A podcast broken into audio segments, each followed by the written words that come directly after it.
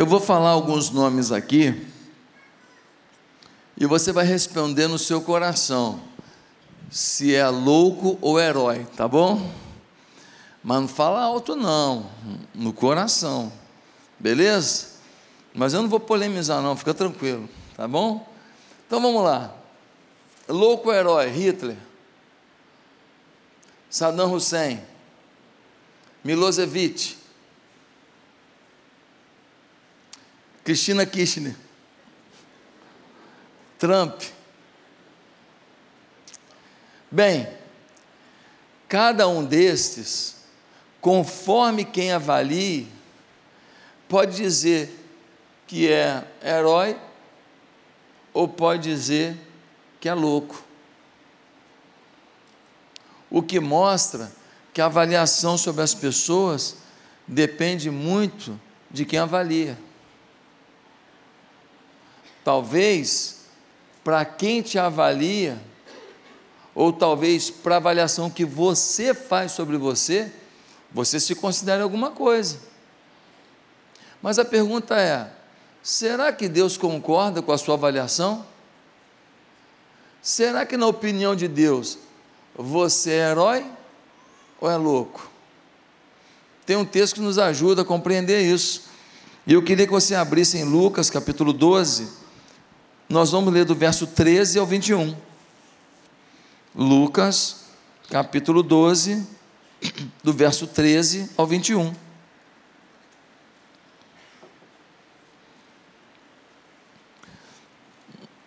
A parábola do rico insensato.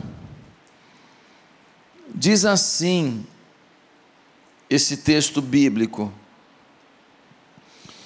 Alguém da multidão lhe disse: Mestre, diz a meu irmão que divida a herança comigo. Respondeu Jesus: Homem, quem me designou juiz ou árbitro entre vocês? Então lhes disse: Cuidado, fiquem de sobreaviso contra todo tipo de ganância. A vida de um homem não consiste na quantidade dos seus bens. Então lhes contou essa parábola: A terra de certo homem rico produziu muito. Ele pensou consigo mesmo: O que vou fazer? Não tenho onde armazenar minha colheita. Então disse: Já sei o que vou fazer. Vou derrubar os meus celeiros e construir outros maiores. Ali guardarei toda a minha safra e todos os meus bens. E direi a mim mesmo: Você tem grande quantidade de bens armazenados para muitos anos. Descanse, coma, beba e alegre-se. Contudo, Deus lhe disse: insensato, em outras versões, louco, esta mesma noite a sua vida lhe será exigida. Então, quem ficará com o que você preparou? Assim acontece com quem guarda para si riquezas, mas não é rico para com Deus. Era muito comum os sábios, os rabinos, os mestres da época de Jesus discutirem os assuntos da vivência humana. E era muito comum também quando as pessoas tinham alguma dúvida sobre o certo e o errado, procurarem um mestre, um rabino, dizendo: olha, está certo ou está errado isso aqui? E pedirem que eles dessem uma opinião sobre as suas situações de vida. Naquela época, não tinha leis escritas, código civil, código tributário, código disso, código daquilo sabe, percorrendo todas as áreas da vivência humana. Então, era muito comum procurar os rabinos para isso. E então, dois irmãos estavam com uma dificuldade sobre a herança. E eles vão até Jesus e um fala para Jesus: Olha, pede para o meu irmão para dividir a herança comigo. Jesus fala para ele assim: Amigo, quem falou que eu estou aqui no mundo para ficar dando opinião sobre herança. Quem falou que eu estou aqui para ficar dando opinião sobre quem fica com o quê? Agora, deixa eu te falar uma coisa. Eu estou falando tanta coisa importante e você está falando comigo de dinheiro. Cuidado.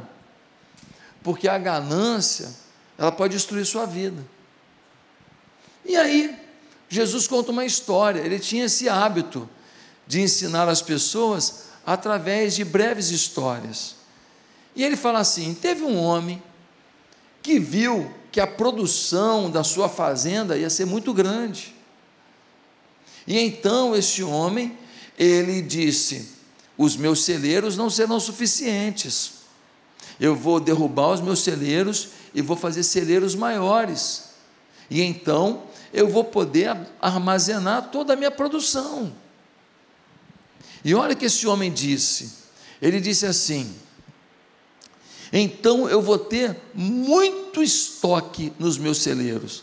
Você sabe que certos grãos, certos produtos agrícolas, são commodities. O que, eu estou querendo dizer? É como se fosse um ouro. Você tem ouro, você vende ouro quando você quiser. O ouro sobe e desce o preço.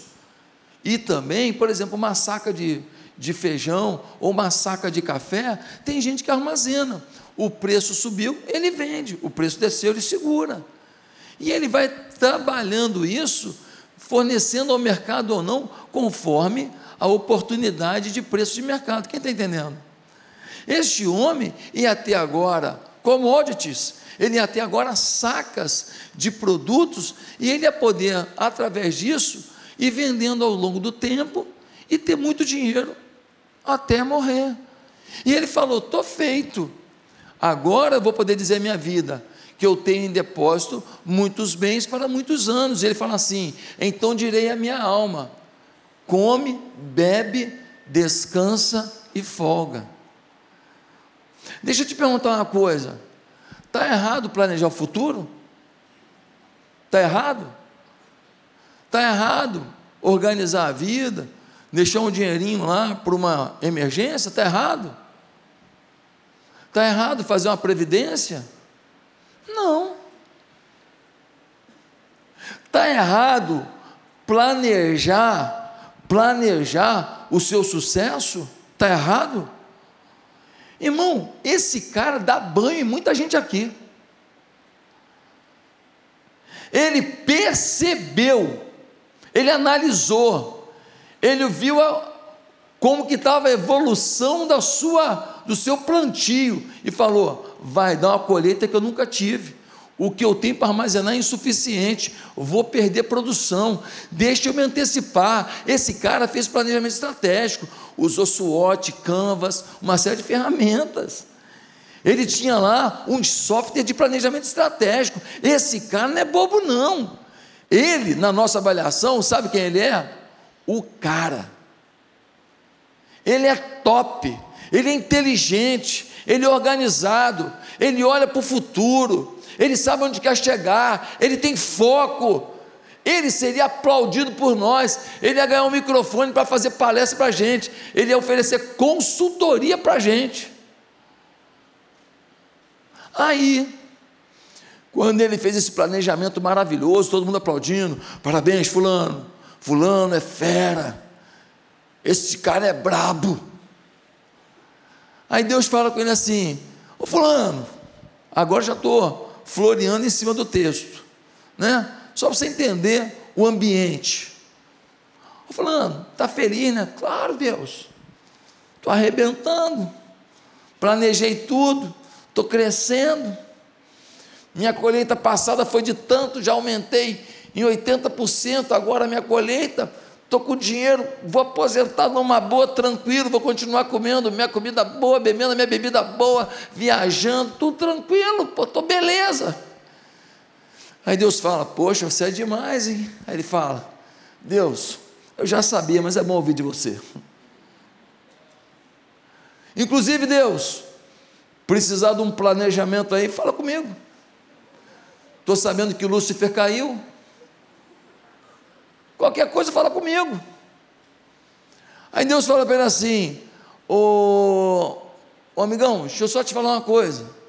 Teu planejamento vai dar certo, você vai armazenar bastante coisa, você vai ficar com dinheiro demais, é verdade. Só tem um detalhe que você esqueceu. Aí ele fala: O quê? Aí o texto diz assim: Você vai morrer hoje. Como? Ah, ah. Morrer. Sabe o que é morrer? Deixa eu te dar uma notícia aqui. Esse cara fez um planejamento lindo, mas esqueceu de um detalhe. Ele não tinha o controle pleno sobre sua própria vida. E aí Deus fala para ele: Eu só espero que os seus filhos não briguem tanto com a herança, que nem união na família tenha mais depois da sua morte.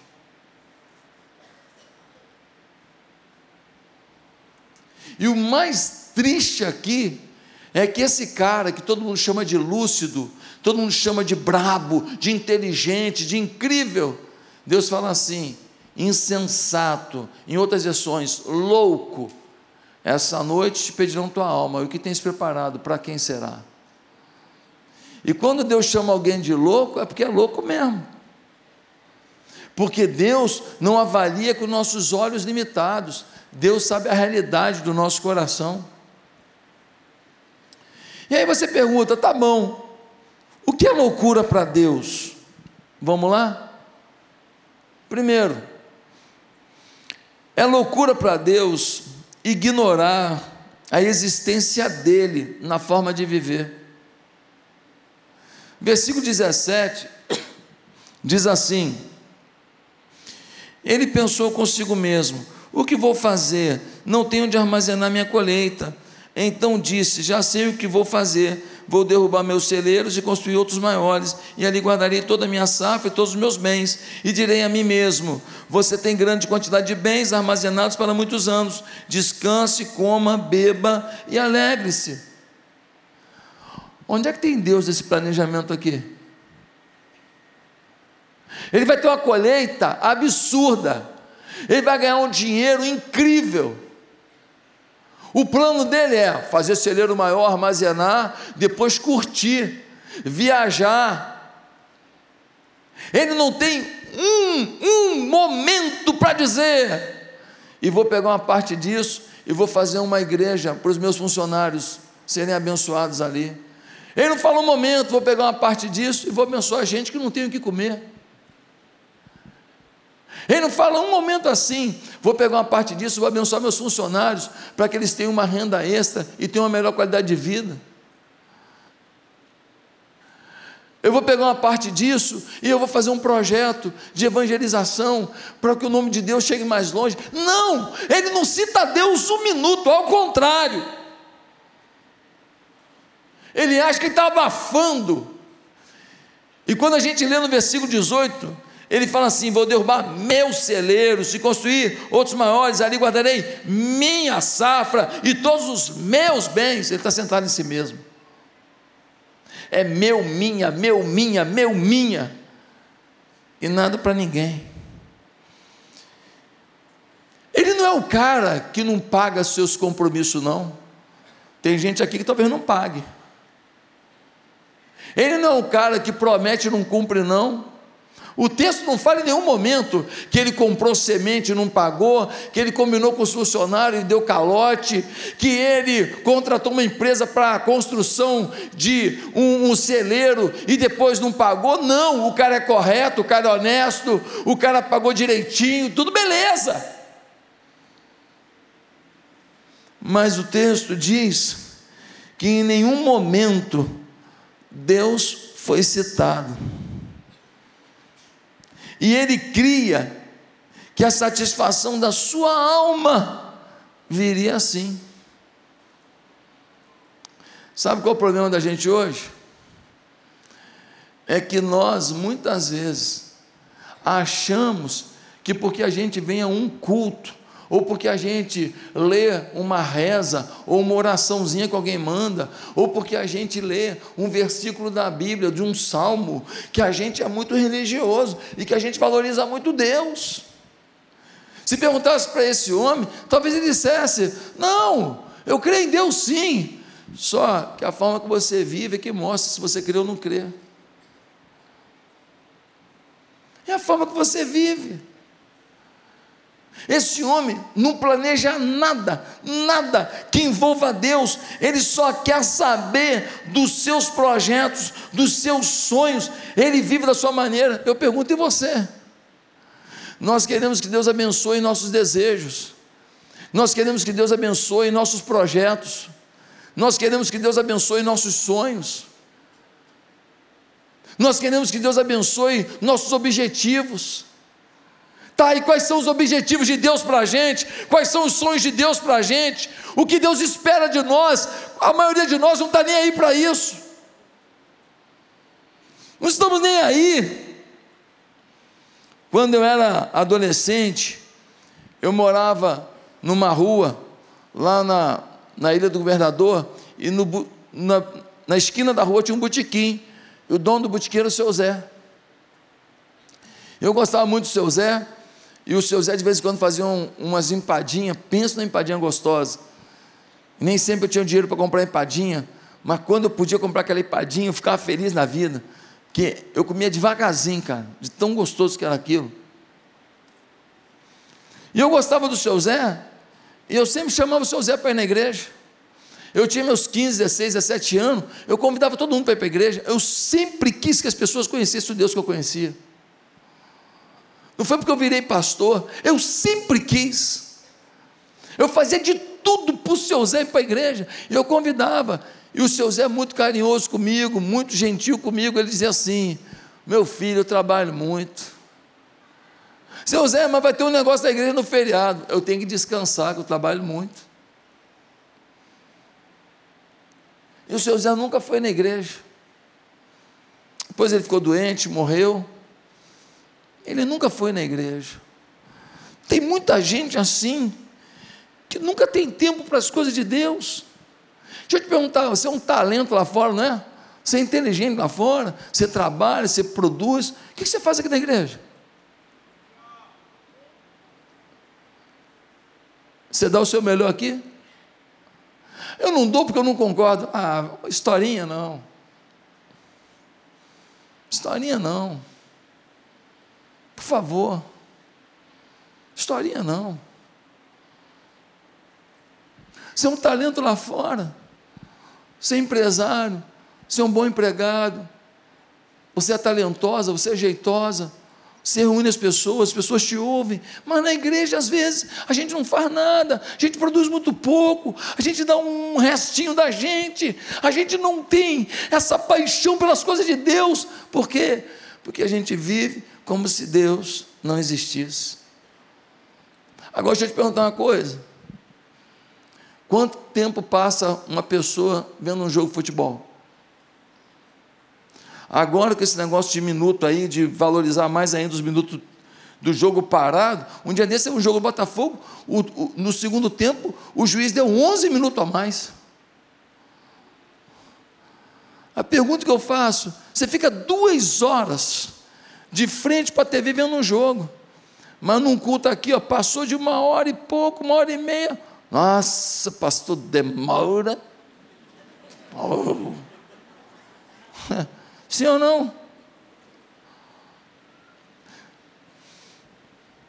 Tem irmã aqui que já assiste a novela mexicana do SBT de manhã. Já emenda, não vale a pena ver de novo e depois assiste a novela da noite. Gente, quanto lixo as novelas trazem, quanta porcaria. Eu não sei que novela está passando, é Rock Santeiro? Eu não sei que novela está passando, eu não tenho tempo para isso. Mas quanta gente, aí você não lê Bíblia, você não ora, não deu para ler a Bíblia todo esse ano, ah, é muito difícil ler a Bíblia todo esse num ano só, e tu por quê? Porque você tem tempo para as coisas que você quer, você não tem tempo para as coisas que Deus quer. Outra coisa, celular. Eu estou pregando aqui, tem gente que está no celular. Ó, Você está aqui não está. Você já sabe o resultado. Flamengo campeão, brasileiro, tal, você já sabe. Você já sabe. Você está aqui, não está, você está conectado, você não consegue conectar em Deus, porque existem outras conexões que roubam a conexão plena, o Wi-Fi pleno, aqueles 200 GB de comunicação tua com Deus. Sabe quanto tempo você passa por dia no, na rede social? Você sabe? O celular fala. Tem aí a informação no seu celular. Pergunta para alguém como é que faz, que eu não sei falar, fazer isso não. Muitos de vocês aqui estão passando quatro horas por dia em rede social. Como assim, pastor? Ué, tem gente que vai para o banheiro, agora para fazer os negócios lá é meia hora. Nem lembra porque está lá. O que eu estou fazendo aqui mesmo? Que eu estou fazendo aqui mesmo? Sim ou não? Isso. Esquece até o objetivo final.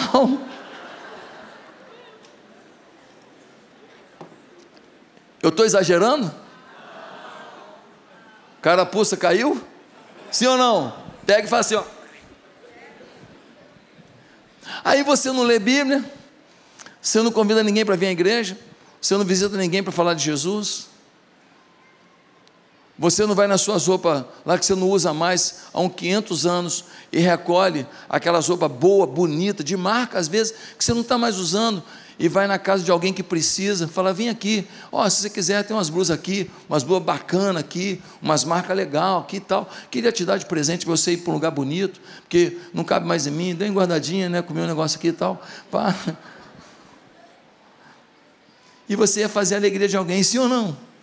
e a gente não tem o prazer de fazer a alegria de alguém, porque a gente fica na rede social. Eu não estou dizendo que eu não fico na rede social, eu não estou dizendo que eu não acompanho, que eu não dou as risadas às vezes com as piadinhas lá, que eu não choro com os cachorrinhos às vezes. Mas, cara, tem limite. Tem limite, se você deixar, você perde 40 minutos, uma hora, fácil, 30 minutos, passa fácil. No final do dia, você não fez um monte de coisa, você não cresceu. Ó, deixa eu te falar uma coisa. Quem aqui é advogado? Levanta a mão aí. Tem advogado aqui que se o tempo que você guarda, que você gasta, desculpa, que você gasta em rede social, se estudasse para juiz, você era o próximo juiz. Quatro horas de estudo por dia, com a competência que você já tem, o talento que você tem, você arrebentava. Tem planos de Deus na sua vida que não se cumprem por causa, sabe de quê? Da desconcentração que a gente está ficando em função de outras coisas. A distração está roubando o nosso sucesso. Quem está entendendo? Bota uma coisa na tua cabeça: não vou olhar a rede social enquanto não ler a Bíblia. Não vou olhar a rede social. Aí você fica com aquela carência de rede social, deixa eu ler a Bíblia logo.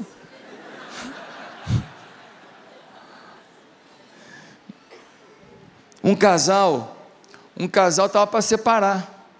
Aí o pastor falou assim para o marido: Cara, você tem certeza que esse é o plano de Deus para a vida de vocês? Sabe o que ele respondeu?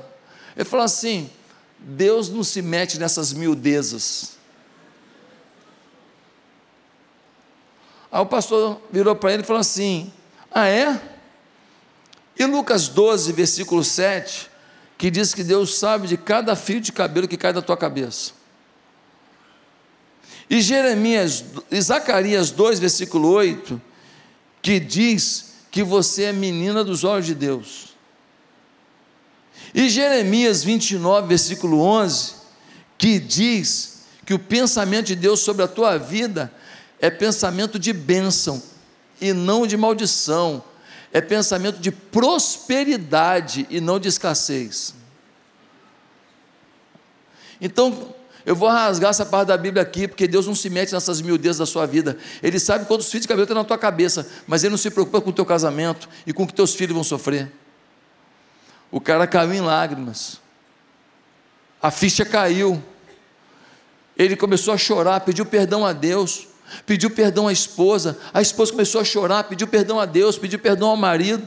E Deus restaurou o casamento, porque eles perceberam que, na verdade, qual era o problema deles?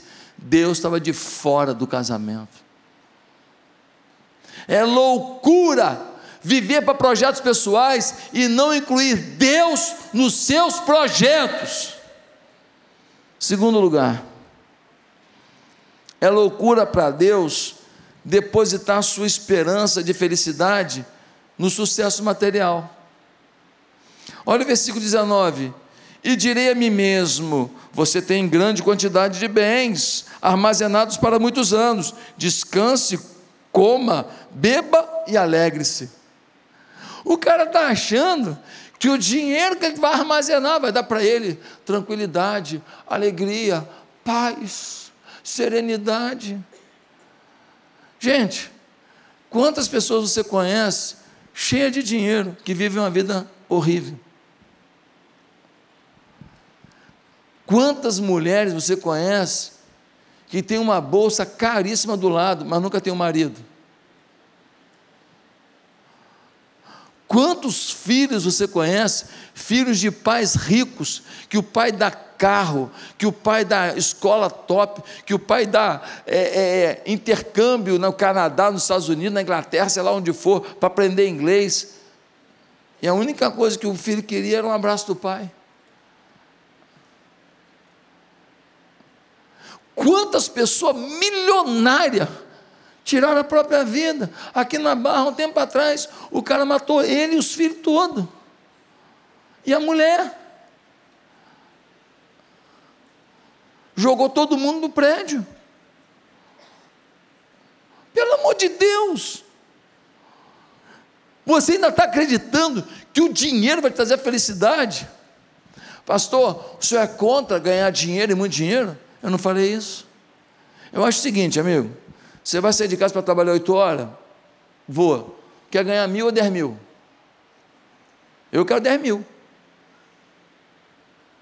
Se eu vou trabalhar ao mesmo tempo, vou ganhar o máximo que eu puder. Você vai sair para trabalhar, vai trabalhar oito horas por dia, no final do mês, você quer o quê? 50 mil ou 500 reais? Dinheiro na mão de quem ama a Deus, de quem coloca sua vida em Deus, é bênção. Porque você vai cuidar da sua família, você vai cuidar da família de alguém, você vai abençoar o reino de Deus, você vai ajudar na compra de um terreno para fazer uma obra para Deus, você vai se envolver em alguma coisa que vale a pena, você vai ajudar numa creche onde tem ali 140 crianças que precisam de ajuda, de família humilde. Agora, o problema é quando o alvo da sua vida é o dinheiro, porque você acredita que o dinheiro vai te trazer a paz, a tranquilidade, a serenidade. Sabe qual é o problema? Deixa eu te falar. Rede social. Quando eu era pequeno, lá em Marechal Hermes, do lado da igreja, tinha um médico que morava do lado da igreja, seu Jorge. Ele tinha um carrinho melhor não sei se era um, uma Brasília, ou se era um Chevette. Eu achava ele o cara rico.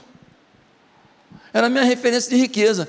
Tinha um amigo meu que o pai dele tinha uma Brasília laranja. Morava lá, acho que o nome da rua era Guatambu. E a casa dele era uma casa assim meio alaranjada também. Tinha uma varandinha na frente. Pô, eu achava eles um dinheiro bom. Eu achava ele assim, a vida, nossa, esse cara tem dinheiro, tem uma vida boa. Era a minha referência. Sabe quantas pessoas eu conhecia na minha infância que já tinha ido na Disney? Ó, oh, nenhuma. Só que hoje, na rede social, você vê um cara comendo uma lagosta desse tamanho que parece um jacaré. Você vê um cara andando com a roupa de grife, que você fala, cara, porque roupa bonita, hein? Você vê um cara num barco, tomando lá um, uma bebida amarelada, avermelhada, balançando assim, ó, com a cereja no copo. Não, não é verdade? Você vê a casa dos outros, você vê a viagem dos outros, e ninguém posta derrota. Ninguém posta derrota. Ninguém posta o filho, o filho drogado.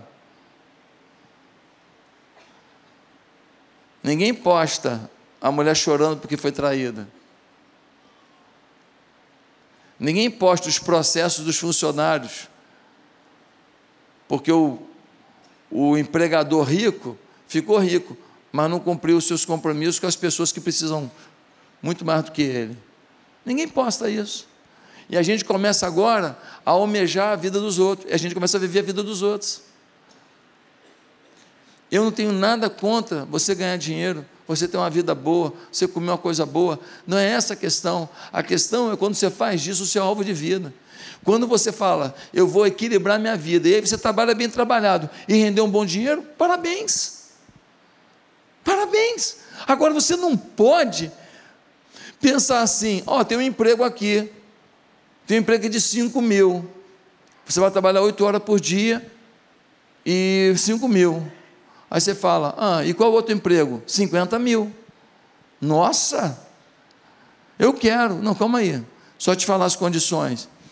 Você vai ficar três semanas por mês fora de casa. Você vai ficar uma semana só com a sua família. E mesmo assim, só à noite, que a semana que você vai ficar aqui no Brasil, você vai trabalhar o dia inteiro, vai ficar só à noite em casa. E final de semana você tem que ficar disponível para a empresa. Será que vale a pena? Será que vale mais a pena os 5 mil e comendo uma pizza de sardinha com a família? Ou os 50 mil sem poder comer nenhum cachorro quente com o filho? Você tem que fazer uma escolha.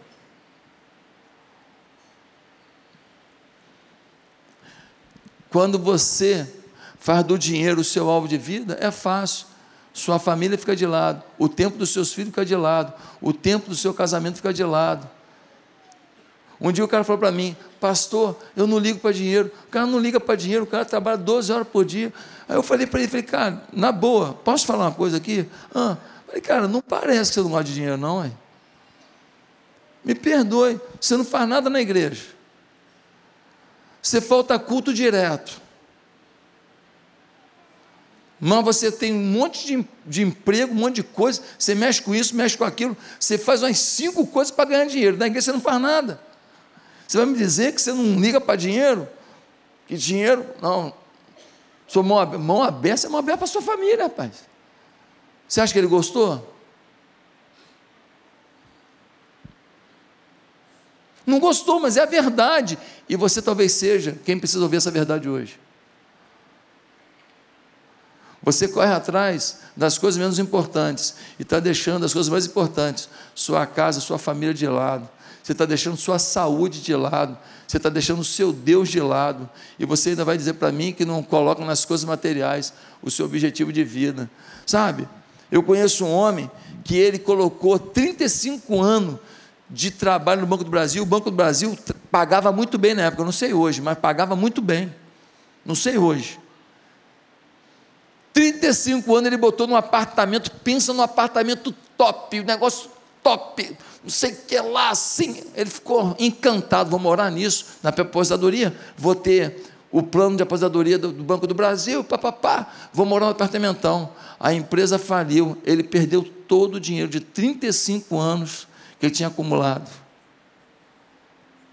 Eu conheço um outro que juntou 30 milhões de patrimônio. Aí, olho grande, aplicação em criptomoeda, não sei o quê, pá, pá, pá, paga tantos por cento. Salomão fala, ó, lá no livro de Provérbios fala, não bota todos os ovos num, num lugar só não. Diversifica os seus investimentos. A Bíblia fala, a Bíblia é um manual de vida, meu. Ah, pastor, não sabia que a Bíblia fala disso. Ah, não fala não.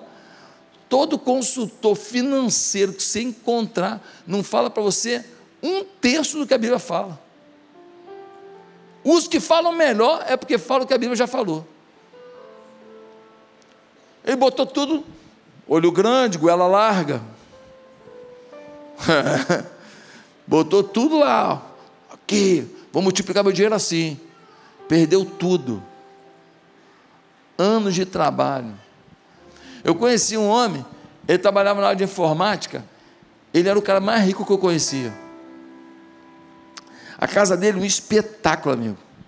Espetáculo. Os carros, cara, cara, lembra do Monza? Lembra do Monza? Quando, pô, lembra do Monza quando saiu? Nossa! Rapaz, aqueles monzão assim parado na porta. Eu falo, nossa, agora eu conheci um rico. Posso te tocar para ver se é de verdade? Se envolveu com mulher, começou a ter umas amizades. Sabe aquelas amizades? Aquelas do do uísque do final do dia, aquelas amizadezinhas do vinhozinho do final do dia. E aí, irmão? Aquelas conversas, cara contando da amante, contando das falcatruas que faz, contando dos dinheiro que arrumou, das espertezas que fez. Sabe aquelas conversinhas fiadas que você fica lá?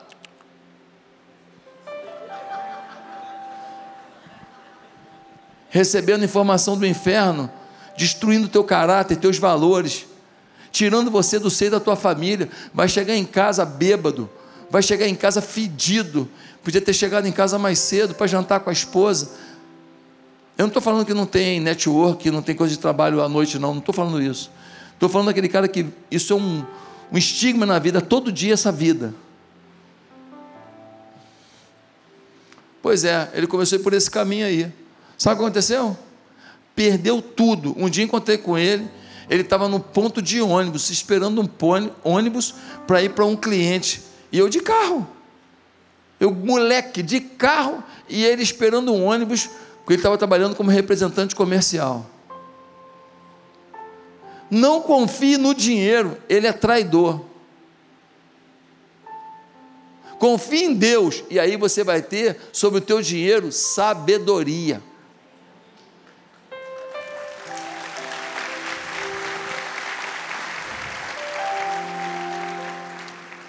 Quem lembra do Cazuza?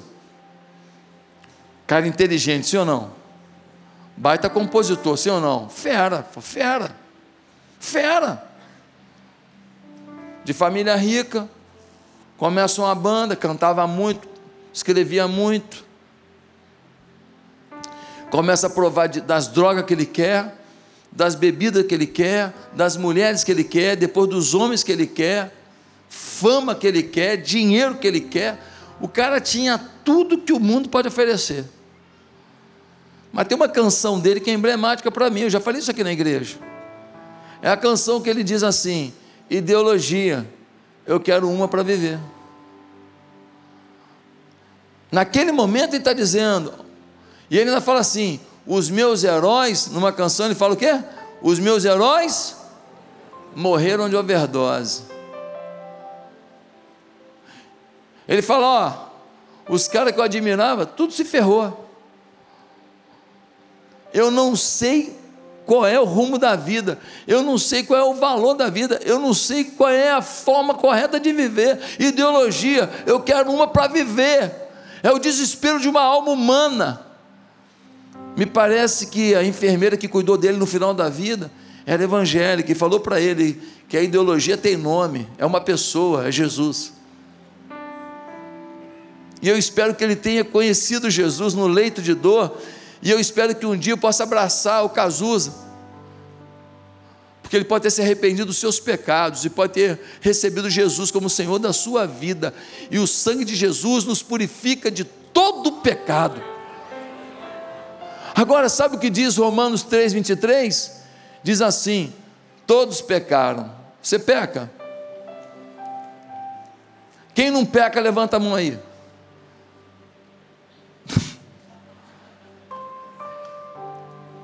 Você que diz que não peca, não ficou, ficou sem graça, mas no fundo falou: Eu não peco, não. O seu problema é mentira.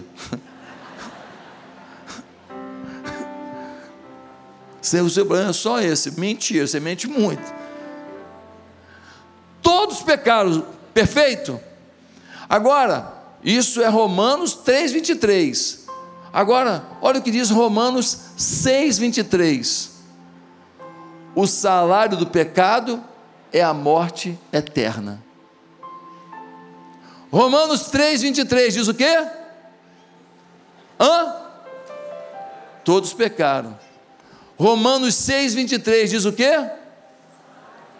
Selário do pecado é a morte eterna. Querido, se você não tiver uma experiência pessoal com Jesus, Você pode estar com carro, apartamento, diploma, fama, empresa, cobertura, barco. Você pode estar tinindo aí, todo mundo te aplaudindo. Cara, esse cara é fera mesmo, esse é brabo mesmo, ele arrebenta mesmo. Mas Deus está dizendo: ei, maluco, está indo para o inferno. Você está indo para o inferno. Porque você rejeitou o meu amor. Deus te ama, quer mudar a tua vida. Não pense que todo mundo faz e você está liberado para fazer. Não pense que o mundo é assim mesmo e que agora Deus deixou de ter os princípios dele. Não pense que porque todo mundo achou normal, Deus agora vai ter que aceitar. Não pense, Deus te ama, tem um plano para a tua vida, mas você tem que viver para Ele. Pastor, e o meu sucesso, e as minhas conquistas, e o apartamento, meu irmão, sonho o que você quiser, se é propósito de Deus na tua vida, você pode ter a casa, o apartamento, o que for, não tem problema nenhum. Mas tua casa vai ser casa de oração, teu apartamento vai ser lugar de salvação, o teu barco lugar de evangelização, o teu carro transporte para a fé, a tua vida testemunho do eterno.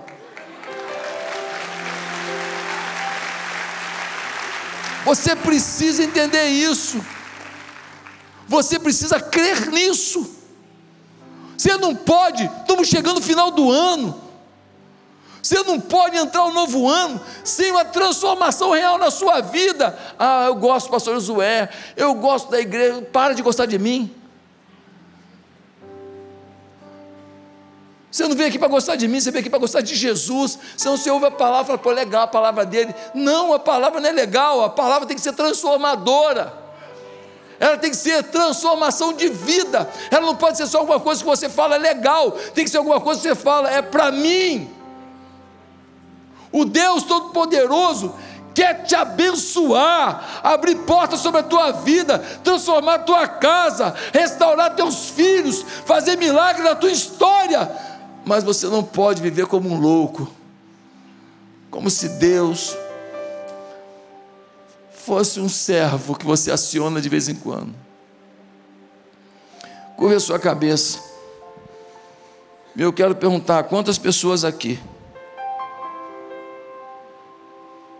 gostariam, desculpa, olha para mim só mais um pouco, para última frase aqui.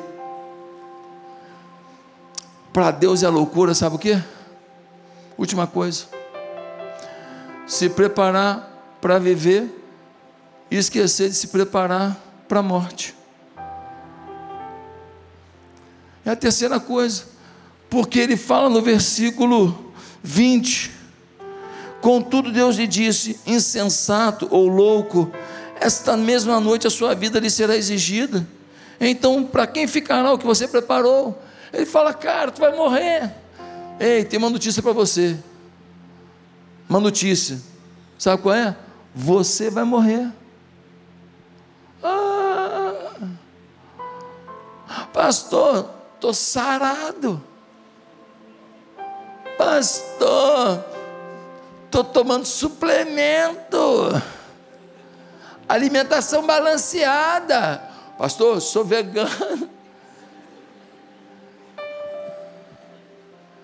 Pastor, hoje só tomei um copo de whey protein com creatina.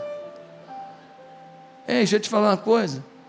Você nunca viu um jogador de futebol que tem alimentação da melhor, que tem acompanhamento, faz exercício todo dia, tem um ataque cardíaco morrer na frente de todo mundo, de uma hora para outra? Você nunca soube de um empresário que se cuidava, alimentação, tudo, personal, tudo bom e do melhor, ortomolecular, fazia exame a cada seis meses, e o cara tem um ataque cardíaco lá, do nada, pof, morre. Eu quero terminar só te falando uma coisa, presta atenção nisso. Eu já fui para o leito de gente que ia morrer muitas vezes. Na minha caminhada pastoral, eu já fui para o leito de gente assim, que ia morrer no mesmo dia, que ia morrer dois, três dias depois, que ia morrer uma, duas semanas depois. Muitas vezes. Muitas vezes. E sabe de uma coisa? Nunca, quando eu fui para os leitos de gente que estava morrendo, o assunto foi dinheiro. Nunca tocaram nesse assunto comigo. Não, pastor, eu estou preocupado aí com dinheiro, com dólar, se eu vou comprar apartamento, se, se tem. Nunca, nunca, nunca, nunca. Eu não sei quanto tem no banco, nunca. No leito de morte, ninguém falou comigo de dinheiro. Três assuntos as pessoas falavam. Primeiro assunto, a quem eu deveria ter amado mais. Sempre. Pô, não amei meu pai, não cuidei da minha mãe. Pô, não dei para minha esposa o carinho que ela merecia. Pô, meus filhos, não, nunca falei eu te amo. Pô, vacilei, pastor. Sempre. Primeiro assunto, a quem não amou direito. Segundo assunto, filhos. Pô, não vi meus filhos crescer. Pô, não dei a atenção que eles mereciam. Pô, não, tinha tempo para brincar com os meus filhos, trabalhava que nem um louco para dar tudo para eles, mas devia ter jogado dominó, devia ter brincado de memória. Segundo assunto. Terceiro assunto que eu escutava: sonhos. Pô, eu falei que ia fazer um projeto social, nunca fiz. Falei que um dia ia ser pastor, quando eu tivesse bem como empresário, e não sei o quê, que eu ia me dedicar só à obra de Deus. Nunca fui. Ah, eu falei que eu ia ajudar numa área lá, pastor.